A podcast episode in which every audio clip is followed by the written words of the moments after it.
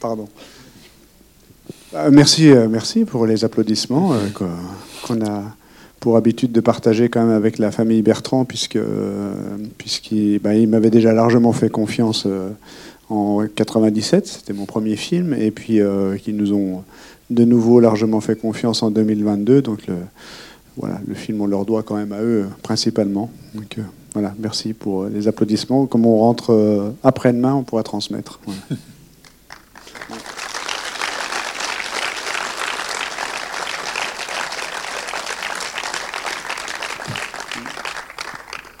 Alors, je ne sais pas s'il y a tout de suite une question dans la salle ou une intervention. Euh, envie de demander, donc, en fait, euh, on a vu un film, mais il y en a trois. Ouais. Ah trois pour le prix d'un. C'est ça, voilà. Vous avez de la chance. Euh, déjà, oui, on fait circuler une, une des feuilles, c'est pour laisser votre adresse mail si vous, vous, avez aimé le film. Euh, si vous n'avez pas aimé, vous laissez pas votre adresse mail, mais c'est pour nous aider. Le film il sort le 31 janvier, donc du coup on travaille beaucoup. Nous c'est de l'artisanat un peu à tous les étages, mais euh, on a vu que c'était assez efficace en fait sur les sur les autres films. Et euh, vous recevez une lettre d'info et si vous avez envie de faire connaître le, film autour de vous, ben, vous pouvez relayer puisqu'il sortira un peu partout en France. Donc donc voilà. Et oui, donc excuse-moi, je, reviens à ta. Oui, effectivement, il y a trois films. Le, ben, le, le, film de 1997, c'était vraiment mon premier documentaire. J'ai fait vraiment euh, à une époque où j'étais caméraman pour les autres, mais je connaissais vraiment euh, à peu près rien à rien au cinéma. Pas trop moi, je viens pas du tout de ce monde-là et tout, ça. Donc, euh, mais j'étais caméraman pour les autres à l'époque, et puis j'avais, je travaillais un peu dans l'éphémère, et j'avais envie de voilà, de filmer mes voisins que je, évidemment, moi, j'ai vraiment jamais bougé de ce village-là, donc je les connaissais, je savais qu'on allait pouvoir euh, récolter quelque chose d'intéressant, mais surtout faire un film sans commentaire, sans analyse, sans regard dominant ou je sais pas quoi, mais qui soit le plus vrai possible. Et du coup, je les avais filmés sur un an au moment où ils passaient la main à Hélène et Patrick, mais ça, vous, vous avez vu. Et donc, euh, après, on a monté le film avec Stéphane Perriot, qui est le même monteur que le, monteur Total. Et puis, on nous a dit, enfin, on m'a dit, tu as fait un documentaire. Je connaissais même pas le mot documentaire. Donc, euh, c'est, pas, des bêtises hein, que je vous dis. Et donc, euh, et il a été primé dans quelques festivals, mais à, peu près personne l'a vu, comme on disait au début. Et donc, euh, donc euh, voilà, donc il y a ce film-là, Trois frères qui s'appelait Trois frères pour une vie, et puis ce film de 1972, qui il faut dire aussi qu'on a la chance de pouvoir bénéficier de ce film de 1972, qui a été fait à l'époque par Marcel Tria. Alors peut-être qu'il y a des gens qui connaissent Marcel Tria dans la salle? Quelques-uns, ouais, pas beaucoup. Ouais, si, c'est pas mal, une bonne proportion.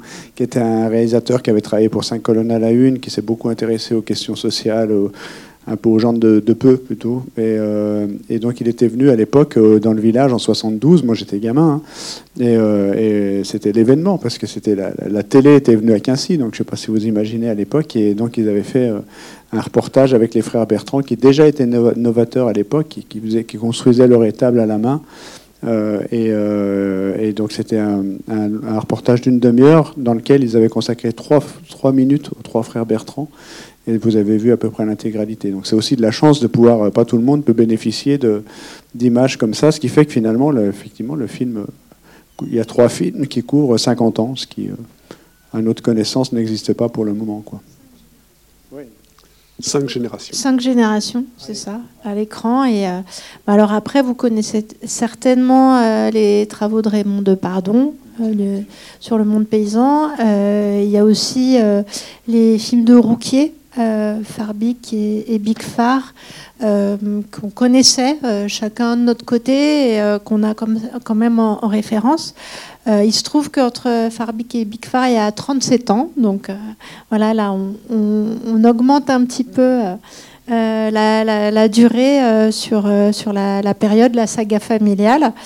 Et donc, bah voilà, c'était une chance d'avoir ces, ces, archives, alors qui que Gilles avait déjà euh, utilisé dans le premier film, et là qu'on a un petit peu euh, redistribué par rapport au montage. on en garde quand même un peu jusqu'à la fin parce qu'on on sait la valeur qu'elles ont pris aussi avec le temps et comme on, a essayé de de diluer avec parcimonie euh, à la fois la parole euh, bah, des trois frères, euh, comment on a amené aussi le, patriarche François, qu'on découvre assez tardivement. Voilà, le, film, à la fois dans l'écriture et dans le montage, ça, a été ça de, de, naviguer, on va dire, avec délicatesse dans ces différentes époques et de faire découvrir aussi ces personnages. On était très conscient que les trois frères euh, avaient beaucoup de caractère et, euh,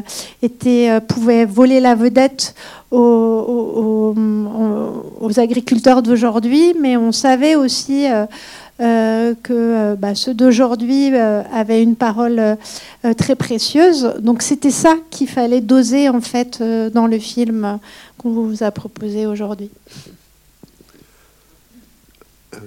Mais alors cet enchevêtrement euh, des, trois films amène à, prendre, euh, je sais pas, un peu de, recul et, à se dire euh, quelle est cette vie, quoi? Mm. Qu'est-ce que ça veut dire que vivre paysan, que vivre mm. bah, L'enchevêtrement, comme tu dis, c'était une des, des difficultés. C'est comment on mêle les époques la volonté, c'était pas de faire un film chronologique, donc c'était de mélanger et de voir à quel point il y a plein de points communs, euh, et, en même temps, il y a plein de différences, parce qu'il y a évidemment l'évolution technique, il y a l'évolution des générations, qui fait aussi qu'on passe d'une génération qui a subi, qui n'a pas vraiment choisi sa vie. Enfin, le, la phrase assez terrible d'André quand il dit euh, c'est un succès sur le plan économique, c'est un échec sur le plan humain, c'est quand même raide, quoi. Et à une génération aujourd'hui qui a choisi, euh, Marc, Alex, ils sont contents de ce qu'ils font, la ferme fonctionne bien, ils vivent bien de leur métier, parce qu'il faut le dire aussi, ça existe. Euh, Hélène aussi a choisi, même si au début elle n'était pas, pas sûre d'elle, donc ça, ça change tout. Et puis on voit qu'il y a des gestes qui restent. Il y a aussi cette, envie de transmettre, cette envie de respecter la nature, de garder une nature propre, une nature en état. Euh, et ça, c'est, tout ça, ça s'inscrit dans la durée, quoi. Et donc euh, voilà, c'est, pour ça que ça en fait un film pas forcément euh, dogmatique, qui bouscule parfois aussi ce qu'on peut. On a fait exprès de vous bousculer un petit peu au début en mettant ces robots de traite, en se disant voilà, dans quoi on part, un truc un peu la technologie et tout, alors qu'en fait c'est plus compliqué que ça. Mais on navigue un petit peu dans, dans ces périodes, et puis surtout en donnant du temps et on s'inscrit dans le temps long avec euh, une histoire qui se raconte, avec une génération euh, qui finalement aujourd'hui euh, bénéficie du travail de la génération d'avant, voire même de la génération. S'ils vivent bien aujourd'hui, c'est parce qu'il y a tout. Là, pour le coup, c'est pas la Startup Nation. Hein, c'est vraiment sur le temps qu'on construit quelque chose et que justement ça devient vivable aujourd'hui pour cette génération.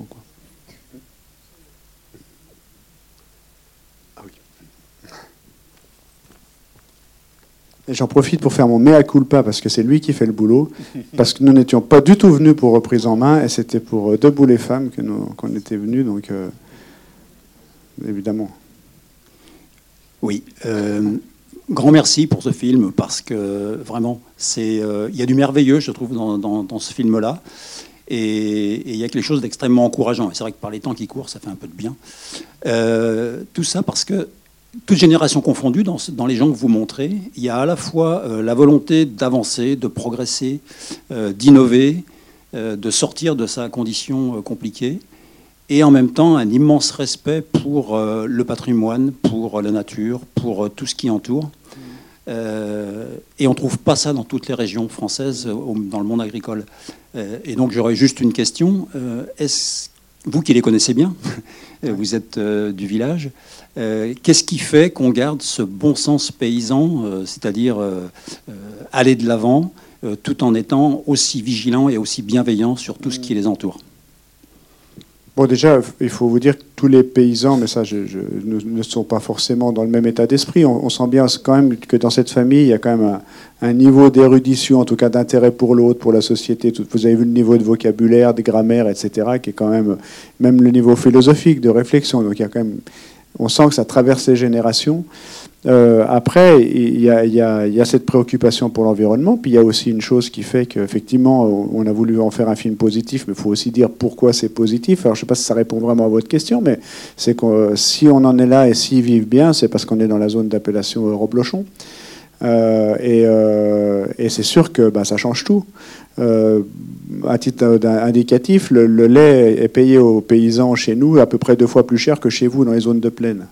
En tout cas en, Bretagne, alors là où il n'y a pas d'appellation, donc deux fois plus cher. Donc c'est pour ça que vous avez des fermes qui fonctionnent bien et c'est grâce à l'appellation. Donc voilà. Donc alors il y a l'état d'esprit, mais aussi le contexte qui fait que qu'ils sont assez détendus et que c'est pas pas des aventuriers au niveau financier, ils sont pas pris à la gorge en en investissant dans les robots par exemple. Ils sont pas à la botte du crédit agricole quoi.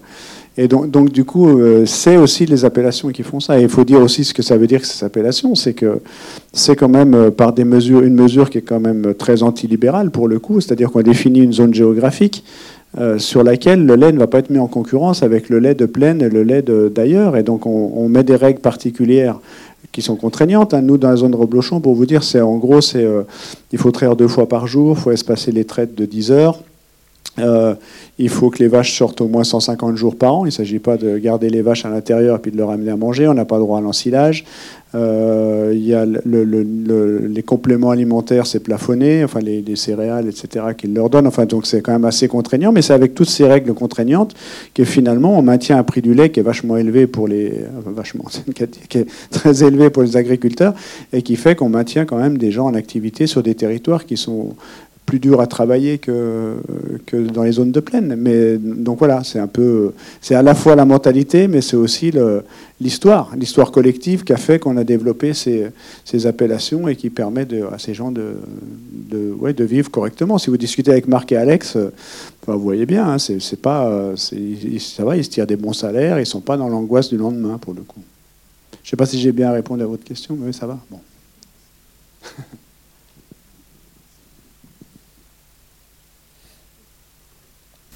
Ah, il y a quelqu'un. T'as pas de chance, lui. Hein. Euh, ah oui, tout au fond. J'arrive. Ah oui. Merci. Oui, effectivement, le film m'a beaucoup, beaucoup intéressé. Euh, bon, ça m'a rappelé des choses, mais dans une autre région. Euh, je, voudrais, savoir effectivement les, tout, ce qui est des, zones d'appellation avec euh, cahier des charges assez, assez strict, ça a pu permettre euh, effectivement le, maintien des agriculteurs, mais euh, je dirais qu'ils s'y sont mis. Alors ce, que je voudrais savoir, c'est est-ce que dans ce, territoire, est-ce qu'il reste beaucoup, beaucoup de fermes, sachant que là en plus on est en zone de, demi-montagne, mmh. ou pour pas dire montagne même, mmh. qui, qui, est quand même particulièrement difficile au, niveau de l'exploitation? Mmh. Euh, oui, oui, il y en a encore beaucoup. Hein. Euh, c'est vrai que c'est. Euh, alors, j'ai pas le nombre d'agriculteurs sur la Haute-Savoie, mais ça, va, ça, ne diminue pas, en tout cas. et l'enjeu, c'est que ça, continue de ne pas diminuer, mais on, évoque un des problèmes dans le film quand même, qui est la pression foncière, qui fait que voilà, on est dans une zone, ben, Marc le dit, hein, proche de la Suisse, les stations de ski et tout, donc il y a beaucoup de gens qui viennent habiter. Quand il dit le chiffre de 10 000 habitants en plus en Haute-Savoie euh, par an, c'est pas un chiffre comme ça, c'est 10 000 habitants. Donc c'est pas sans poser de problème sur le foncier et sur euh, savoir ce qu'on fait du territoire. C'est, est-ce qu'on nourrit les gens ou est-ce qu'on fait de l'immobilier? Donc c'est pas c'est pas une, une, question simple. Mais globalement, euh, les agriculteurs, ils sont encore oui, ils sont encore nombreux et tant mieux. Et quand quand il y en a un qui lâche ou un tout, ils sont plutôt assez nombreux à vouloir reprendre ces terres parce que pour pour continuer de de, travailler et de produire sur ces territoires. Mais c'est encore une fois, c'est grâce à, cette appellation. Et, après, euh, la, difficulté de la montagne et de travailler en montagne, c'est aussi compensé parce que, bah, comme tous les agriculteurs français, ils bénéficient de la PAC. Mais il y a aussi, quand on est au-dessus de 800 mètres d'altitude, 600 mètres, pardon, il y a les primes montagne euh, donc voilà, c'est quand même une agriculture qui est subventionnée comme toute l'agriculture française, avec un, un, bonus quand même sur les sur les primes montagne, ce qui fait qu'en gros on parle beaucoup de fric euh, ce soir, enfin c'est pas grave, mais en tout cas, euh, ce, que, ce que nous disent Marc, Alex et les paysans en général, c'est que l'ensemble des subventions paye les salaires. Donc c'est quand même pas mal. Hein. Oui, en fait, le départ d'Hélène, il, les confronte à, une question sur comment la remplacer et ils n'ont pas la réponse en termes humains parce qu'ils ont du mal à trouver un associé. La ferme est quand même onéreuse, donc prendre part euh, dans, le GAEC, c'est difficile pour un nouvel associé. Euh, parce que tu dis qu'il n'y euh, a, pas moins d'agriculteurs, mais c'est quand même difficile aujourd'hui de, de s'installer. Et sur une ferme comme ça qui coûte cher, puisqu'on met le foncier, on met l'investissement en, regard de tout ça, c'est compliqué. C'est pour ça qu'ils font le choix aussi de, du robot de traite en se donnant une dizaine d'années euh, pour voir quand les gamins vont grandir. En fait, c'est une des solutions qu'ils ont, qu'ils ont trouvées, mais ils verront, en fait. Euh, le, choix des robots, même si les robots, c'est pas le sujet du film, mais c'était aussi, euh, je sais pas si vous avez senti ça, mais il y a cette espèce d'unité familiale avec beaucoup de respect entre les générations et tout ça qui, la, question c'était de se dire on fait venir un nouvel associé euh, extérieur à la ferme, à la famille. Est-ce qu'on va pas rompre l'équilibre un petit peu qu'on a trouvé? Est-ce que après, si jamais les gamins veulent rentrer dans la ferme, est-ce que ça va pas être plus compliqué et tout? Donc en fait, il y, a, un raisonnement à la fois économique, technique, mais il y a aussi un raisonnement euh, humain en fait sur ce, sur ce choix de, de, de, passer à des robots de traite. Quoi. Ah, oui, je vous en prie, j'arrive. Oui, euh, moi je suis vraiment scotché par la, beauté de ce film. Et le montage est particulièrement euh, intelligent. Et ce qui m'a frappé dans cette, euh, dans cette saga familiale, c'est que affleure constamment quand même la, douleur d'abandon des destinées. on mmh. sent chez les trois frères. Bah, ça s'impose à eux avec le temps, mais la douleur est, toujours très vive, quoi. Mm. Euh, sous forme de réminiscence. Et, bon, euh, effectivement, la suite logique l'emporte parce que c'est la philosophie du développement de la ferme. Mm. Et, ça construit un bonheur qui est supérieur à, cette idée d'abandon, quoi. Mm. Et ça, vous l'avez bien restitué dans le film. Chapeau. Ouais, ouais, merci. Après, la question du, comme dirait André, la question du bonheur, c'est autre chose, mais euh, dans le film, mais euh, c'est sûr que c'est un bonheur qui se construit sur la sur la durée pour les générations d'après. Après, eux, en termes de bonheur, ça se ça se discute. En tout cas, il y a, aussi une question de, la, fierté. Je pense que c'est un film qui est assez universel là-dessus. C'est le sens du travail et la, la, fierté de pouvoir transmettre quelque chose et puis de, de, voir que ça continue et tout ça. Alors même si André pessimiste parce qu'il dit c'est un échec sur le plan humain.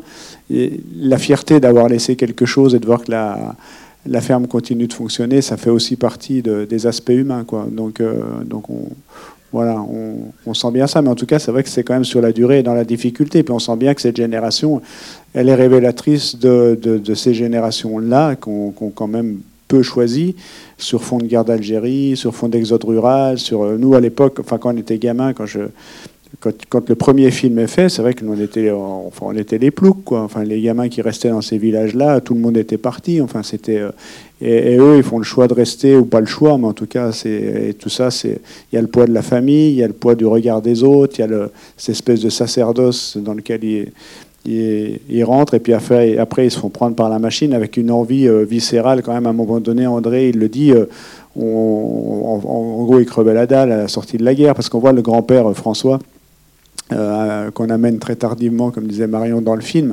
Euh, c'était, euh, ils avaient puisqu'il y a un neveu, ils étaient sept frères et sœurs en fait hein, dans, dans, la famille. Et en fait, c'était très difficile. Ils n'avaient pas à manger tous les jours. Et parce qu'en fait, le, François, il priait beaucoup, il lisait beaucoup. Et c'est beaucoup la mère qui portait tout ça. Et donc, du coup, pour eux, la prière, c'est, enfin, faut pas trop leur parler des, de la religion et tout ça, parce que pour eux, la prière et la lecture, bah, c'est tant de temps que le père travaillait pas dans la ferme. Quoi. Donc ça a été vraiment très dur. Donc il y avait vraiment cette volonté de, de, se sortir de cette misère. Donc en fait, on voit à quel point ils ont mis de l'énergie pour, pour se sortir du truc, mais ils ont laissé euh, leur corps et leur, euh, leur vie finalement là-dedans. Parce que même si André, à un moment donné, il dit le travail ne tue pas, euh, bon, certes, ça tue pas, mais enfin, quand on le voit repartir comme ça et tout, c'est quand même, ça use quand même le travail. Si je peux rajouter, puisque vous, vous, mentionnez le, le montage, euh, donc c'est Stéphane Perriot, le monteur, euh, qui avait déjà monté le premier film que Gilles avait fait, Trois frères pour une vie, et qui euh, donc connaissait bien les images. Il s'est replongé au moment où, il y avait le tournage euh, dans les images, même dans les rushs. Et euh, il y a eu un gros travail euh, de fait par rapport à, l'existence qui avait déjà été montée dans le premier film et on a allé repêcher aussi pas mal de séquences qui n'avaient pas été utilisées dans, le film de 97. Et, euh, ça a été un, super, euh, un super travail euh, tous les trois quand on a euh, choisi euh, les séquences parce qu'il fallait aussi faire euh, vivre tous les personnages au regard d'aujourd'hui. Et ça, c'était euh, c'était fort, quoi. Comme on ne savait pas, on avançait à tâtons, on se faisait régulièrement des projections euh, pour voir où on allait aussi sur le plan émotionnel, parce que c'est un, film qui, euh, qui nous emporte aussi, euh, ben, pas dans la chronologie du temps, mais peut-être dans la chronologie des émotions. Et dans ce sens-là, on voit, enfin, parce que là, on a, on a quand même fait quelques avant-premières, on voit à quel point le, le nombre de gens qui sont touchés par cette histoire, histoire-là, parce que ça ramène à nous, en fait, parce que ce film-là, il raconte aussi, euh, voilà, le temps qui passe avec les gens qui arrivent, les gens qui disparaissent, et puis euh, qu'est-ce qu'on laisse derrière nous, on est quand même surpris. Bon, ça, met au jour l'attachement quand même qu'une majeure partie des gens, des Français, enfin, et d'ailleurs, ont à l'agriculture, ont le rapport quand avec. Alors tout le monde a un, oncle, un grand-père, ou alors ils sont allés faire les foins à un moment donné, à quel point ça nous, ça nous marque et ça, ça nous touche. Euh, et les, les- les- retours qu'on a tous les soirs sont assez, euh, assez bouleversants pour ça. On a quand même, un- mine de rien, même si on a l'impression d'être dans une société euh, hyper euh, matérialiste, très urbaine, etc., il y a quand même un attachement quand même plus ou moins. plus ou moins lointain à, ce- à ces métiers-là, et du coup, on a l'impression que ça touche beaucoup les spectateurs, cette histoire-là, aussi pour ça. Quoi. Oui, merci pour ce très très beau moment d'humanité, vraiment. Euh, moi, j'ai été très très étonné par le, le niveau de langue euh, des deux petites filles dans le premier film. Et c'est pratiquement tout le temps en plan séquence. On a l'impression euh, qu'elles parlent comme des livres, mais avec un naturel euh, étonnant, des, des phrases parfaites, un propos très intéressant. Et, et je me demandais dans les petits secrets de fabrication si euh, il y a eu de nombreuses prises ou bien euh, si c'était un peu du spontané euh, de leur part. Bon, D'une manière générale, on va dire que. Enfin, vous avez, enfin, vous avez vu comme, ça se transmet de génération en génération, la réflexion, enfin, le, le vocabulaire d'André, toujours impeccable et tout. Alors, ils ont ça un peu naturellement, en tout cas dans la famille, globalement. Mais quand on a fait la projection avec Cécile et Elodie d'aujourd'hui, euh, elle me disait Mais tu te rappelles pas que tu nous avais fait répéter, qu'on avait repris je sais pas combien de fois et tout Tu nous avais. Et je dis Bah non, je, je me souviens pas qu'on avait repris tant que ça. Donc voilà, il y a ma version, il y a la version des filles, mais en tout cas, on a fait plusieurs prises. Mais globalement, quand même, c'est quand même. C'était pas trop écrit quand même. Et puis c'est quand même. euh, voilà, c'est. C'est- des filles, elles ont toutes les, toutes les deux eu leur bac avec mention très bien. Enfin, c'est- quand même. Voilà. Mais par contre, elles veulent pas bouger de Quincy. Elles habitent toujours à Quincy. Euh, elles veulent pas trop s'éloigner pour le boulot parce que bah, pourquoi bouger? Enfin, bon, voilà. Donc, euh, mais. euh, mais c'est ça. Mais on avait, on avait fait plusieurs prises, alors plus que ce que j'avais en souvenir. Voilà. C'était.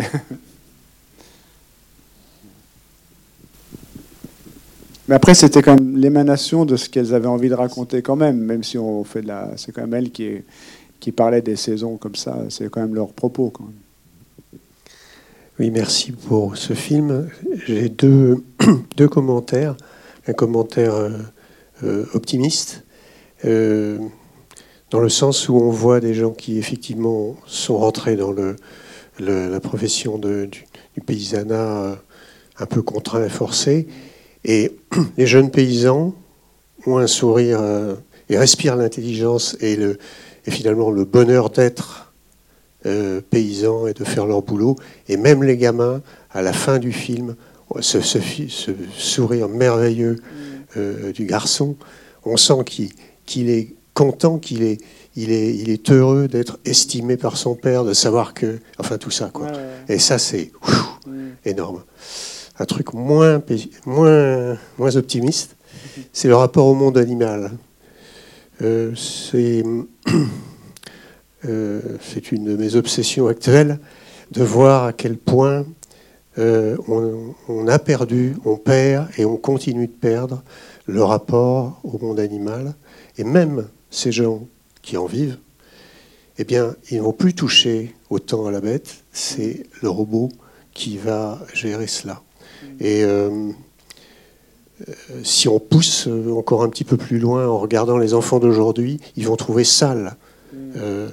Euh, quand on, voyait des, images d'il y a une trentaine d'années où la, euh, bah, je sais pas, la, cannelle, la, façon dont le, cidre sort, euh, on se dit, de- voir ce truc-là, ou le, lait, il y a un, rapport à l'hygiène qui est complètement euh, psychotique. Maintenant, le, le, le- le- le poulet, il est sous plastique, le, la- la- enfin, tout est sous plastique, c'est c'est- c'est- c'est- c'est, euh, horrifique. Bon, moi, j'ai bu beaucoup de cidre et je m'en, ça va. hein, je me- Même avec toutes les bactéries, au contraire, ça nous bétonne.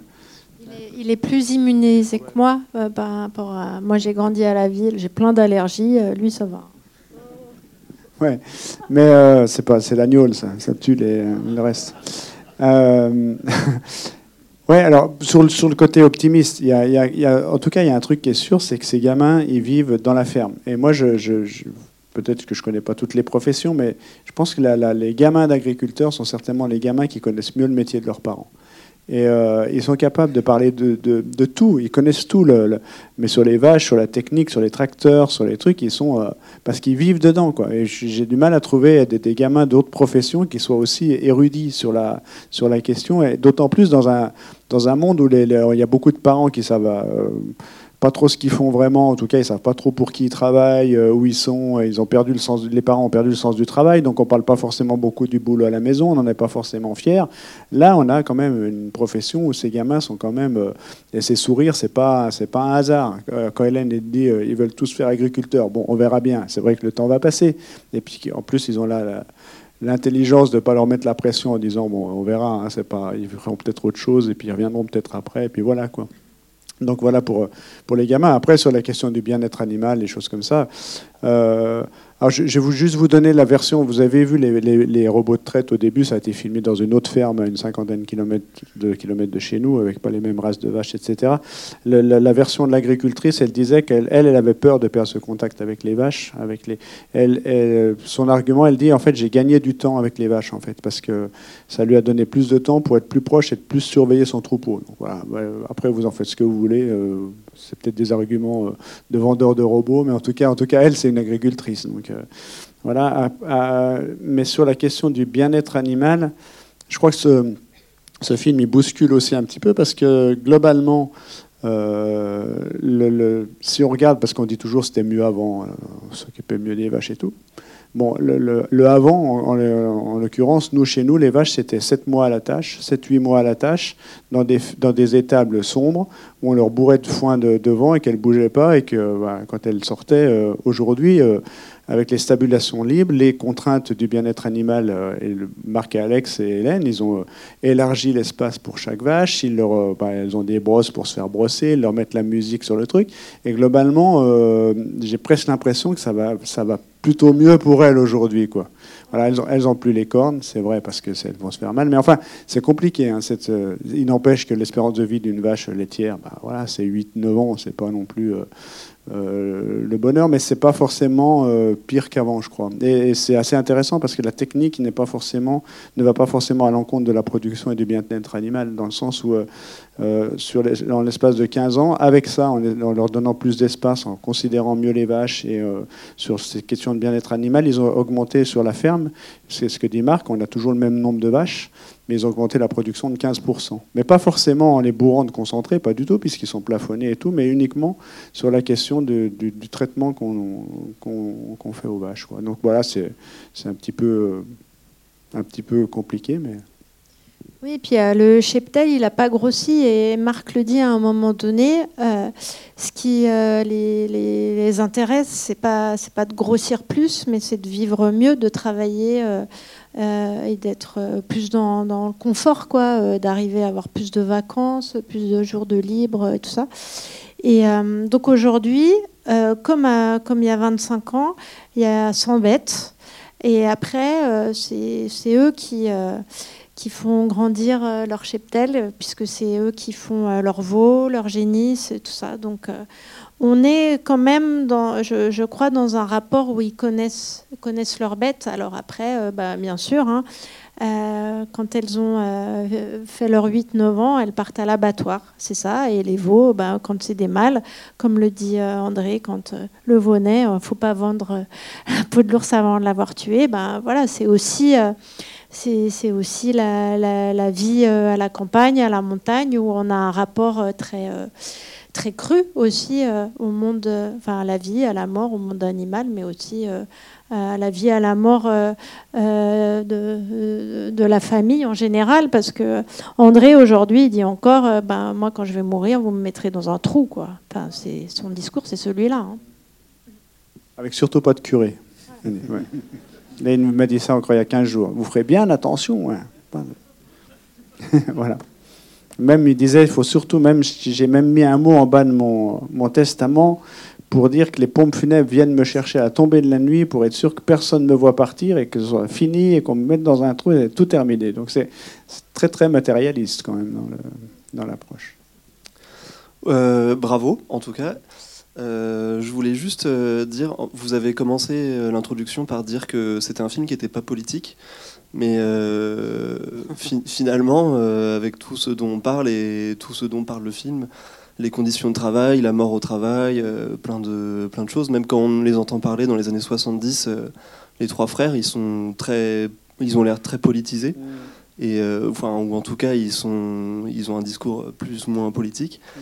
Et euh, voilà, je trouvais ça. C'est pas vraiment une question, c'est juste une remarque. Euh, non, je, faisais un peu de provoque comme ça parce que c'est juste un rapport à une, critique sinoche qui est parue et que me, qui, qui, dans laquelle ils disent euh, à force de faire des films sur l'intervention, des films d'intervention dans le monde social et politique, on avait oublié aussi que Gilles Perret faisait du cinéma. Donc c'était, on avait oublié, donc on ne sait pas qui on, mais euh, on avait oublié. Donc euh, donc c'est pour ça que c'est parce qu'on fait un film qui est moins, en tout cas, marqué politiquement sur des sur des, des, des, schémas, peut-être peut-être dans ce sens-là. Mais je suis d'accord avec vous que quand on parle de la vie et quand on parle du travail et quand on parle de l'organisation collective, forcément, on parle de politique.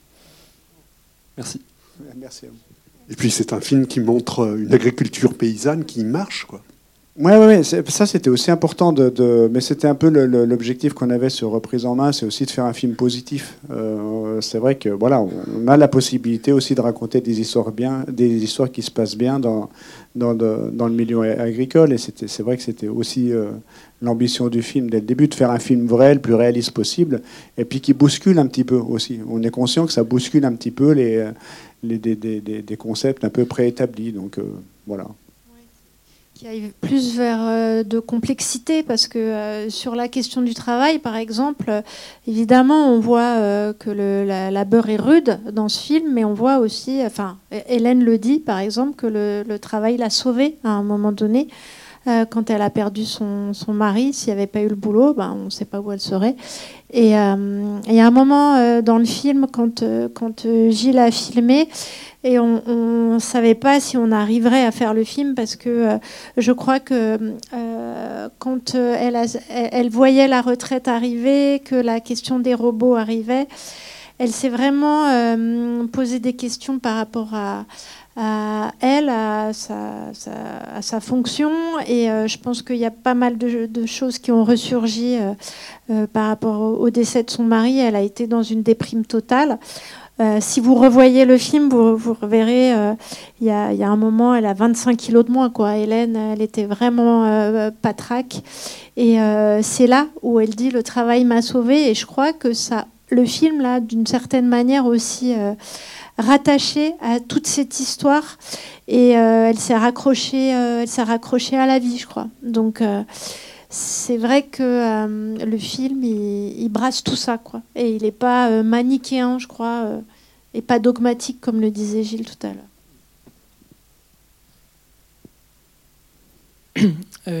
alors moi déjà oui j'ai bien aimé aussi sur tout, toute l'histoire sur le plan humain. Après j'avais plutôt une question ou une remarque. Est-ce que de ce film, on doit euh, prendre en compte que la seule voie d'innovation, c'est la technologie? Et je pose la question en Ouais, tant que paysan, Ouais, où j'ai un avis assez tranché. Mais euh, voilà, savoir si ce film avait, euh, Non, non. Alors, avait- prenait part un peu à tout ça. Quoi. Ouais, ouais. Alors, moi, je suis pas dans cette idée-là. Je suis pas dans l'idée. Je, je suis pas sûr que ce soit la technologie qui va sauver le monde, pas du tout.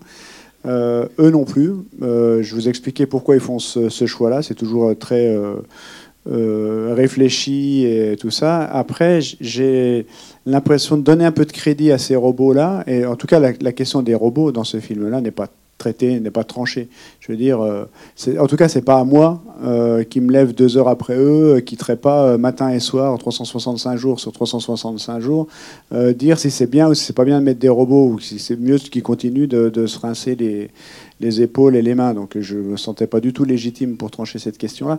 Après, il y a, puisque je m'intéresse quand même beaucoup à la question du travail et à l'industrie, il y a quand même une grosse différence euh, entre l'industrie et la- l'agriculture, en tout cas sur les robots, c'est que la robotisation dans l'industrie, quand c'est arrivé, c'était pour soulager euh, théoriquement euh, les peines les plus pénibles. On a vu que le résultat, c'est que c'est beaucoup d'emplois euh, peu qualifiés qui ont été perdus, donc des gens qui se sont retrouvés à devoir faire travailler dans l'économie de service. Et pour les gens qui restaient dans l'industrie, avoir un temps de travail très compressé, avec que tout était compté, les pauses étaient comptées, d'une responsabilisation qui descend sur les épaules de gens qui ne sont pas forcément en capacité de recevoir toutes ces... Donc en gros, les ouvriers n'ont rien gagné à la robotisation. Là, à partir du moment où eux, euh, dans la ferme, sont maîtres des horloges, en, gros, elles sont maîtres de leur, euh, de, leur, euh, de, leur organisation, il semblerait que les robots leur libèrent quand même du temps et le- leur, le- le- le- détendent un peu les corps, quoi. Et que ce soit bénéficiaire. Après, j'ai envie de vous dire, on fera le bilan dans, dans 25 ans quand on fera le prochain film, et puis on verra si, c'est gagné ou pas. Mais euh, c'est pour ça que je pas, pas non plus un, enfin on n'a pas dans, le film un discours anti euh, pro robot et- et en étant conscient aussi que ces robots de traite il ne faut pas non plus qu'ils soient là et qu'on en profite parce qu'il y a de la robotisation pour baisser le cahier des charges du reblochon et puis que, tout d'un coup euh, ben, on, enlève des règles et que les robots euh, finalement s'ils ne sont pas capables de respecter le cahier des charges, il ben, ne faut pas les mettre, ça c'est sûr. Parce que l'important c'est que euh, c'est qu'on garde les contraintes de production et qu'on ga- qu'on garde ces zones pour maintenir les revenus des paysans. Et si, le prétexte des robots, c'est de dire, ben, à ce moment-là, puisqu'on a des robots, il ne faut pas qu'on sortir les vaches 150 euh, jours par an, ben non. Il faut garder ces contraintes pour garder un haut niveau de revenus pour les agriculteurs. Et- et là, en ce qui concerne la ferme des Bertrands, c'est aussi possible chez eux pour ces robots. Là, peut-être là, c'est peut-être un peu technique, mais vous avez vu comment les terres sont organisées autour de la ferme. Eux, c'est pas un problème de mettre des robots parce que vous, comprenez bien que les, robots, ben, les, vaches, elles vont, elles vont se faire traire à tour de rôle. Et c'est pas une traite de 2 heures le matin, une traite de 2 heures le soir. C'est qu'elles vont s'organiser entre elles pour aller se faire traire, euh, alors que deux fois par jour. Ça, c'est pas compliqué. Elles ont un badge, donc euh, espacer les traites de 10 heures, les robots ils sont capables de gérer. Mais ça sous-entend qu'il faut que les terrains soient autour euh, de la ferme pour qu'elles puissent venir se faire traire euh, régulièrement et tout. Et pas toutes les fermes sont organisées comme ça. Quoi. Donc, euh, donc il se trouve que les anti-robots sont aussi des fois ceux qui ont des, des fermes où les, les- terrains sont un peu plus morcelés. Quoi. Donc, je ne sais pas si j'ai bien... Mais, c'est compliqué. Donc je ne crois pas que la question soit vraiment tranchée dans le film, en tout cas. Et moi, c'est pas tranché non plus dans ma tête. C'est ce que je disais avant. C'est euh, c'est un film qui amène des sujets, mais dans leur complexité et qui euh, prétend pas répondre euh, à tout ça, quoi. Parce qu'on on n'a pas la science infuse et, euh, là aussi c'est quand même vécu de l'intérieur euh, à travers leurs témoignages et euh, c'est aussi ça qui fait la force, c'est que il n'y a pas un réalisateur qui va dire bah, c'est comme si c'est comme ça, c'est machin, ou des politiques ou des bidules. Là, c'est vraiment par le vécu des, des gens. quoi.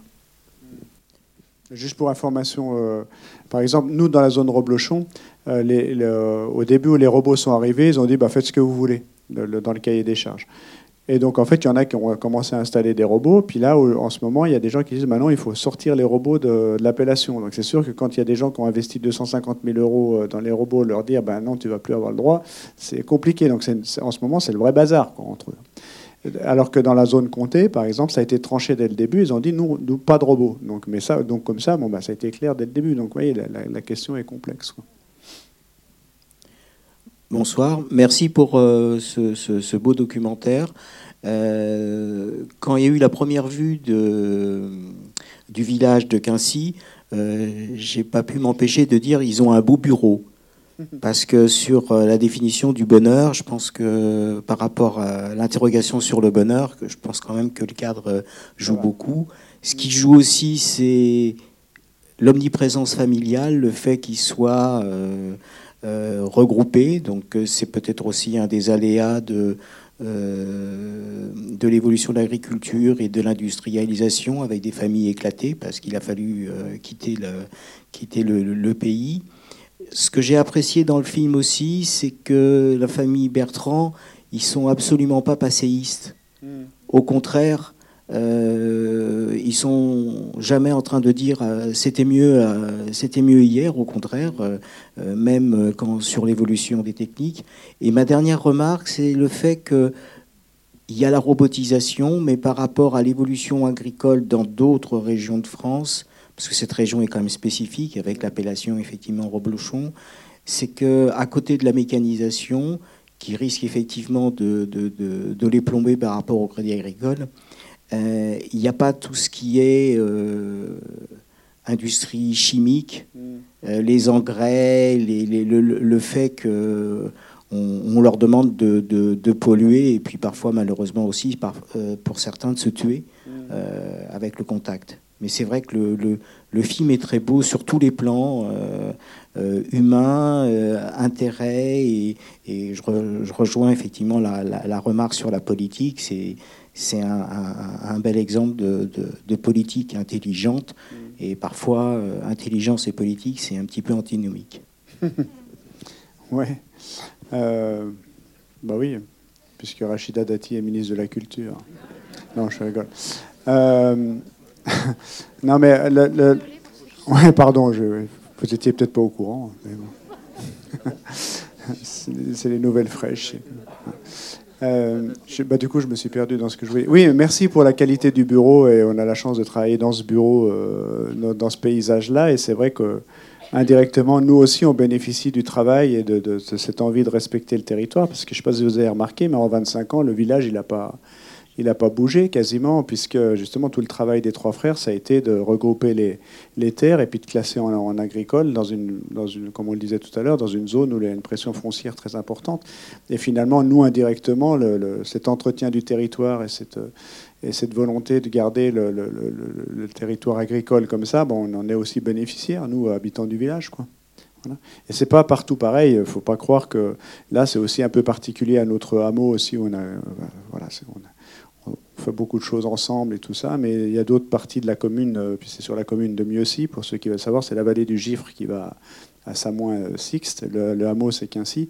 Mais il y a d'autres côtés de la commune où, le territoire est beaucoup plus mité, où, aujourd'hui les mêmes qui se plaignent qu'ils ont du mal à travailler, c'est eux qui ont vendu les terrains euh, à une époque. Enfin, mais bon, ça, vous devez avoir à peu près les mêmes euh, chez vous. Donc euh, voilà. Donc c'est pas, faut pas croire que ce soit général non plus à toute la zone de Roblochon. Bonsoir. Euh, alors j'avais un petit message à passer à, à Hélène, si c'était possible. Dans, dans le film, à un moment, elle se demande un peu ce qu'elle pourrait faire euh, quand elle aura du temps. Donc c'était il y a, en 2022, d'après ce que j'ai compris. Donc pourquoi elle est... Enfin, non, je voulais lui proposer de venir avec vous faire les avant-premières. Elle, elle visitera Ouais, ouais. la France. Elle se fait déjà charrier par Marc et Alex qui la, la force à venir avec nous. Mais, euh, mais elle, elle- en a, elle en a fait. Ils sont venus quand même faire quelques avant-premières, mais surtout, c'est que on est invité sur le plateau du 28 minutes Arte, Hélène et moi. Donc euh, là, c'est. euh, je vous dis pas quand. euh, hein, c'est le 28 minutes ah, le 20 ah oui, le 29 ou le 30 janvier, juste avant la sortie du film.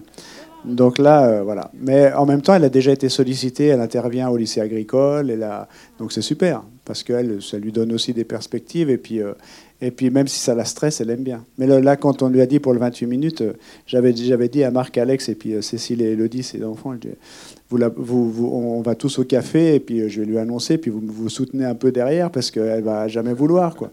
Et puis du coup, je lui dis, bah, Hélène, j'ai une bonne nouvelle pour toi. On est invité à, par Arte pour aller. Euh, ah, il dit Ah bon, ah bon, d'accord, ok. Et puis, euh, et puis c'est quand? Je dis Ben, ce sera là. Il dit Ah, ouais, d'accord, bon, ouais. Bon. Et puis, mais c'est où? Je dis Ben, à Paris. Ah non, non, non je ne vais pas. Ah non, non, à Paris, jamais je ne vais pas aller à Paris, ça va pas. Je vais pas aller Elle, elle croyait que ça allait se passer dans la cuisine, quoi. Dans le... Et euh, bon, petit à petit, avec ses filles, tout ça. Donc voilà, et Elodie va venir avec elle. Elodie qui n'est jamais allée à Paris, d'ailleurs, non plus. et donc voilà, on va faire mais c'est chouette. Et sinon, je voulais, ajouter, euh, je suis pas né en 1972, mais en 1974. J'ai grandi dans une ferme en Normandie. Et euh, je suis quitté, on va dire, pardon, cette Normandie euh, pour arriver sur Angers en 1998. Et donc aujourd'hui, je suis dans une salle et je regarde un film pour lequel je vous dis merci et que je pourrais montrer à mes enfants parce que ça, ça résonne bien. Euh, voilà, merci. Et puis, une dernière question, euh, c'était justement, vous, euh, vous, aviez interviewé des enfants il y a 25 ans, et est-ce que vous n'avez pas pensé à le faire sur ce, sur ce film-là, pour le repasser dans 25 ans? Ah ouais. Bah, en fait, si, c'est vrai que les enfants, on les voit dans le film, ils ne s'expriment pas forcément, mais c'est vrai que je les ai filmés un peu plus un peu plus longtemps, même si c'est pas dans le montage, en me disant si dans 25 ans, moi je sais pas, j'aurai 80, hein, donc ça va peut-être être un peu juste, mais euh, si j'aimerais bien que quelqu'un le fasse, soit mes filles, soit les garçons de Marion, enfin peu importe, mais en tout cas, je trouve qu'au-delà du film, il y a quand même quelque chose d'intéressant dans le document en termes d'ethnologie, d'évolution des métiers, des paysages et tout, et ce serait quand même bien que quelqu'un le fasse. Donc j'ai un peu plus de rush que la normale sur les enfants. Euh, ça peut. Et puis merci pour votre témoignage si vous y êtes retrouvés et tout ça, parce que c'est aussi pour ça que, que je fais des films. En fait, c'est aussi restituer euh, l'histoire et puis de rendre un peu visibles les invisibles qui sont quand même sacrément invisibilisés consciemment. Mais c'est ce qu'on essaye de faire quand on fait des films avec François Ruffin, etc. C'est voilà, c'est de redonner de la dignité aux gens qui sont euh, parce que vraiment. Euh, vous voyez qui, qui, on voit à la télé, qui on voit au cinéma, sorti des, des, policiers, des avocats, euh, des managers, etc. Ces, classes populaires sont quand même sacrément peu présentes. Donc euh, voilà, si vous y êtes retrouvés, tant mieux. C'est aussi pour ça qu'on fait du cinéma et qu'on nous laisse nous exprimer.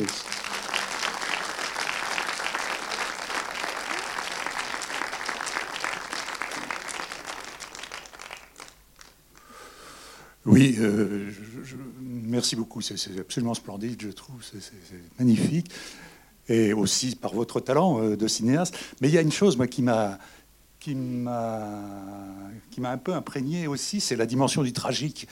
Je trouve que euh, l'histoire est totalement tragique, mais sans avoir peur des mots, même au sens, euh, j'allais dire, sans emphase, au sens shakespearien. Enfin, ces gens qui sont totalement portés par, par une appartenance à une lignée, par une histoire comme ça, une histoire avec une épaisseur sensationnelle, enfin comme ça, de, toute l'histoire rurale française, de la, euh, euh, et puis qui se retrouvent sans lignée, comme ça, qui se retrouvent privés de leur lignée. Euh, je trouve qu'il y, a un côté absolument dramatique, enfin, euh, euh, ce qui n'exclut pas tous les autres aspects qu'on a pu entendre à droite et à gauche, enfin, qu'on peut, déployer autour de, ce, film absolument magnifique. Mais je me demandais la place que ça avait tenu, vous, dans votre projet, dans votre, dans votre activité de cinéaste, dans votre conduite du film, cette dimension aussi du tragique que moi j'ai trouvé présente à tous les moments, enfin, dans dans, les propos des personnages. Quand on voit ces jeunes types dans les années 70, ils sont intelligents, ils sont, ils sont beaux, ils sont etc. Puisque on les voit après, enfin à 70, 80 ans, c'est euh, avec des propos qui sont, moi, qui, donnent un peu froid dans le dos. Qui, alors en plus, je pense à toute la, ruralité, je pense à tous les agriculteurs qui se suicident. Enfin, j'ai peut-être une vision un peu morbide, mais ça, ça m'a éminemment touché. Mm. Mais je crois que c'est la qualité de votre cinéma d'avoir fait coexister des, des, choses aussi paradoxales. Voilà. Ouais, je ne sais pas s'il faut ajouter quelque chose. Moi, c'est sûr que pour, pour, faire des films et qu'on soit assez qu'on aime bien être, bousculer les gens, en tout cas travailler sur les émotions et, le côté tragique, je suis d'accord avec vous. Et c'est, sûr que ça en rajoute euh, par rapport au film. Après, c'est vrai que moi, j'évite aussi de me poser trop de questions. Euh, euh, sur, la, en tout cas sur la manière de faire, mais en tout cas d'être là, d'être puis d'être le plus respectueux possible par rapport à leurs paroles, par rapport à leur, à leur trajectoire. Mais clairement au niveau cinématographique, leur parcours euh, est, à ce côté tragique qui fait que ça, fait, ça, ça en rajoute un peu par rapport à, par rapport à l'histoire et par rapport au film. Mais, mais c'est vrai que j'ai pour habitude de je sais pas, en tout cas, si j'ai eu envie de les filmer la première fois, c'est parce que je chantais bien ce, ce côté-là et que, que, 25 ans après, on peut faire un bilan et donc du coup, on sait que ce qu'on va jouer sur ces registres-là en faisant du cinéma, sans vouloir en faire trop non plus. Il ne s'agit pas non plus d'appuyer trop, parce que c'est un film où on peut aussi vite basculer dans le, dans le voyeurisme et dans, euh, le pathos. Et, euh, et, en fait, on est sur le fil. Et c'est vrai que quand, on est voisin comme ça, il y a un côté hyper facile d'aller filmer parce qu'il fait, beau, ils font telle ou telle action. Bah, je regarde par la fenêtre. André, c'est notre plus proche voisin. Hein. Il est, c'est même pas 100 mètres. Donc, euh, mais d'un autre côté, on est avec les voisins. Et donc, quand il faut attaquer, discuter des questions un peu plus intimes, eh ben, c'est presque plus difficile que si c'était une réalisatrice ou un réalisateur extérieur parce que c'est pas forcément des thèmes qu'on aborde. Donc voilà, il faut, faut pas trop appuyer non, plus sur ces côtés tragiques. Et en fait, il faut être bien sur le fil. Et moi, ma, terreur, c'est, euh, si on veut parler de tragique, c'est, c'est le jour où je ferai un film et qu'on se comprendra plus avec les gens que je filme, que j'aime plutôt bien, et que, qu'on ait dépassé la limite et que quand ils voient le film, il y, a, une gêne. Donc c'est voilà, situé un peu sur le fil. Oui, et puis alors moi, pour euh, connaître quand même bien Gilles, depuis euh, une dizaine d'années qu'on travaille ensemble, et euh, bon, maintenant on vit ensemble et tout ça, mais je crois qu'il y a une force de vie, c'est ça aussi qui, qui dépasse tout. et Gilles, il a, il, a, il a eu aussi, lui, un parcours qui n'est pas forcément évident, facile, mais il a quelque chose de très euh, très positif, joyeux et toujours avoir euh, et à porter, à vouloir porter plus haut les choses. Donc euh, ça, je crois que c'est enfin, une marque de son cinéma et, et peut-être aussi qu'à Quincy, où il a grandi, ça l'a porté parce que bah voilà, il a perdu sa maman jeune, il a été élevé par son arrière-grand-mère et tout ça. Et il y a eu un truc où il y a une solidarité qui est très forte et solidarité paysanne aussi, euh, et qui fait que euh, bah, on, voit toujours les choses euh, quand même du, bon côté, même si on en chie, même si c'est difficile. Enfin, je sais pas si c'est ça y répond. Bah, tu m'as fait peur, je savais pas où tu allais aller dans le.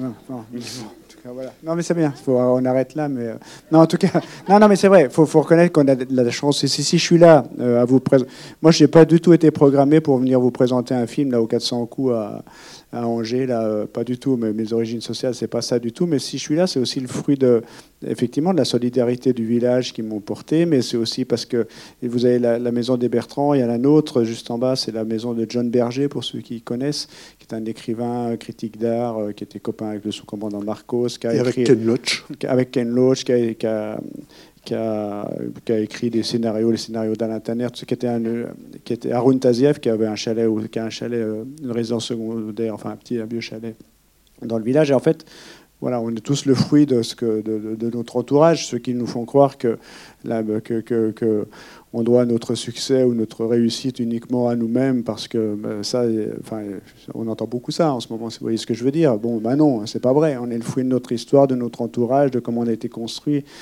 Et euh, moi, je suis, voilà, je, si je suis là, c'est aussi grâce à, ça, au village. Et c'est quand même, c'est aussi, je crois, tout le sens de mon travail, c'est que quand on est ensemble, on est quand même vachement plus fort. Et c'est évidemment qu'il y a beaucoup de gens qui ont intérêt à nous diviser, à nous faire croire qu'on est, on s'est construit tout seul, et gloire au mérite individuel, etc.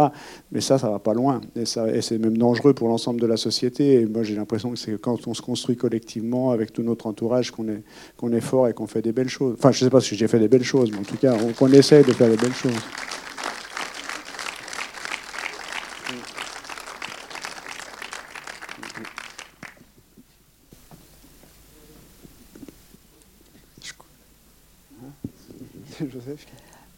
Alors, un petit, un petit mot pour satisfaire ma curiosité. À un moment, il parle des écolos. Alors, euh, j'ai cru qu'il allait devenir un petit peu agressif, mais non, il est relativement neutre. Il y en a beaucoup dans votre région. Comment ça s'est passé entre eux et eux?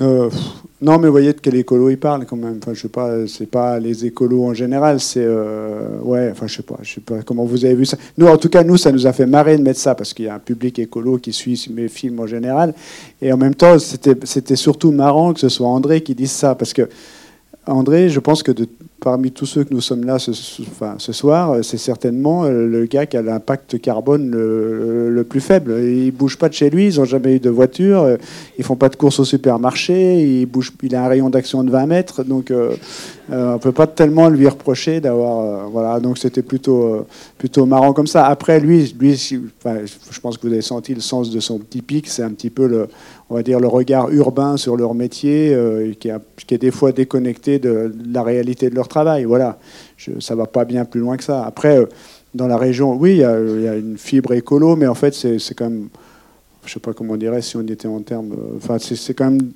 de l'écologie, mais qui est quand même empreint de la réalité quand même, globalement. Donc voilà, si vous voulez, le profil sociologique chez nous, il y a, ce sont des terres de droite, traditionnelles, plutôt droite démocratie chrétienne, on dirait comme ça. Maintenant, bah, évidemment, il y a beaucoup d'opportunistes qui sont venus s'installer parce qu'il y a de l'argent à faire, parce qu'il y a la, la, frontière suisse, etc. Et puis quand on est un peu de, gauche, ben, il y, a un PS qui a complètement explosé depuis 20 ans, qui n'existe plus, mais par contre, il y a quand même une forte tendance écolo par rapport au territoire sur lequel on vit, où en plus on, est très impacté, on en parle un petit peu dans le film, mais par le réchauffement climatique. Il se trouve que sur les Alpes, l'impact du réchauffement climatique est encore plus rapide que sur le reste. Donc voilà, la, sociologie, c'est un peu ça.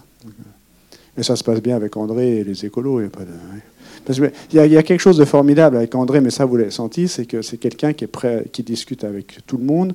Alors là, maintenant, bien sûr, il est vieux et tout, mais ils, ont quand même, s'il y a cette, érudition, en tout cas, c'est aussi qu'il faut reconnaître, et Alex le dit un moment dans le film, c'est quand même des gens qui certes ont des grosses amplitudes de travail, mais s'il faut s'arrêter une heure ou deux heures pour discuter avec des gens, ils prennent une heure, deux heures, et c'est pour ça qu'Alex, à un moment donné, il dit c'était presque plus dur avant. Parce que je les vois encore maintenant. Et, souvent, on s'arrête pour discuter, pour échanger. il y a, voilà, je pense qu'aussi le, leur érudition, ça vient aussi de l'échange avec les autres et un peu avec tout le monde quand même. Alors, je ne sais pas s'il y a une dernière question. mais c'est vrai que André, notamment, euh, c'est des personnages de cinéma. Hein, ah oui, oui, oui. Ah oui. Ah bah oui, parce que bah, bah, des personnages de cinéma de par la, la, la, gueule déjà, et puis aussi par, euh, par la capacité de mettre de l'humour, parce que il, sait être grinçant par moment. Quand il, bah, je pense que vous avez pas dans la salle, mais quand il dit euh, il pourrait largement parce qu'ils ont fini, c'est même pas nuit. Bon, bah, c'est sûr que c'est drôle. Il sait très bien quand même qu'il euh, le dit avec un sourire, et puis et puis il est capable d'avoir. Euh, monsieur parlait de la dramaturgie et de. bah oui, il y a ça dans, sa vie, donc ça en fait un personnage de cinéma, c'est sûr. Mais qui, pour le coup, qui est terrorisé, par, enfin pas terrorisé, mais qui qui est sa seule angoisse, c'est surtout pas que les gens, il faudrait pas que les gens croient qu'il participe à ce film pour se mettre en avant. C'est ça, c'est sa grande angoisse. Parce que, alors après, c'était le, quand on lui a fait voir le film, c'était ça. Il disait ah ben, ah ben, j'aurais pas cru que vous mettiez ça. J'aurais pas cru que vous mettiez. Ah ben ça c'est bien. Vous avez bien fait de le mettre et tout. Mais en fait, ça, le bien, c'est, quand ça va mal, quoi. Enfin, c'est d'avoir dit que c'était, c'était pas formidable sa vie, quoi. Donc euh, et puis donc voilà. Et puis, puis aussi après, il disait après, moi je veux pas qu'on croie que je veux me mettre en avant et tout. Et puis des fois, on s'exprime pas comme il faut et tout. Je dis, bah, écoute, si, tous les experts des plateaux télé parlaient aussi bien que toi, ça irait pas, trop mal. Et puis après, l'autre truc, c'était, euh, euh, il ne il faudrait pas qu'on croie que je veux me mettre en avant, mais en même temps, si je veux dire des choses, il faut bien qu'on me donne la parole. Donc voilà, tout est, tout est bien réfléchi, bien, on n'a pas vraiment la réponse à tout ça, mais bon, en tout cas, vous l'avez sur le sur l'écran. Voilà. On vous entend pas ce que vous appelez, enfin, le mot tragique, euh, en fait, ce n'est pas du tragique, c'est du réalisme, du pur réalisme. Moi, je suis fille de paysan euh, d'un petit village pas très loin d'ici, Rochemenier. Euh, j'ai perdu mon papa en 2020, il avait 96 ans. Et, mais dans cette ferme ont vécu du côté de ma maman, donc ma maman qui est née, ma grand-mère qui est née, mes arrière-grands-parents. Nous avons dû vendre la ferme parce qu'il n'y avait pas de reprise de la ferme possible. Euh, les terres ont été euh, vendues à plusieurs euh, paysans du coin. Et donc moi, tous mes aïeux sont du, monde paysan. Et c'est du pur réalisme, c'est-à-dire que c'est tout à fait vrai. Des êtres se sont sacrifiés pour rester dans la ferme, pour ne pas trahir euh, leurs parents, leurs grands-parents qui avaient œuvré, euh, qui avaient travaillé comme, euh, comme des fous pour acquérir un hectare de terre par-ci, un hectare de, terre par-là. Et donc ce n'est pas du tragique, c'est vraiment du réalisme. On n'est pas dans, dans, du théâtre, quoi. C'est la vie et elle est dure.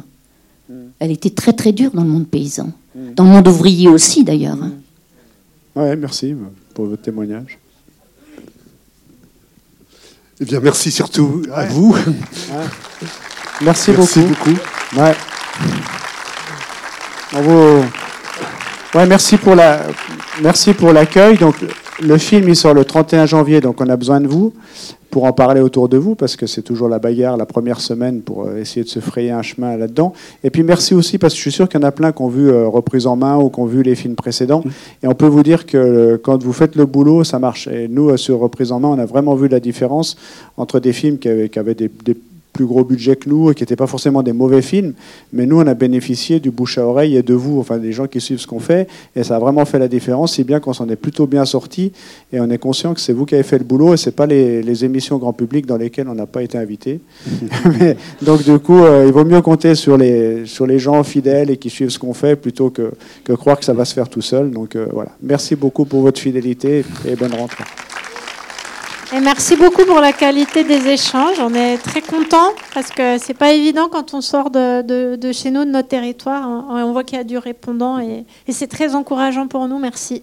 Et merci pour votre façon de filmer, je dirais moi, à l'horizontale, quoi, pas, pas surplomber, quoi, mais vous filmez à la hauteur des gens, quoi. Ça, c'est super. Hein.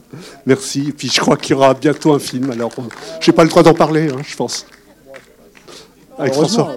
On reviendra. Voilà. Pas comme pour reprise en main. On va revenir.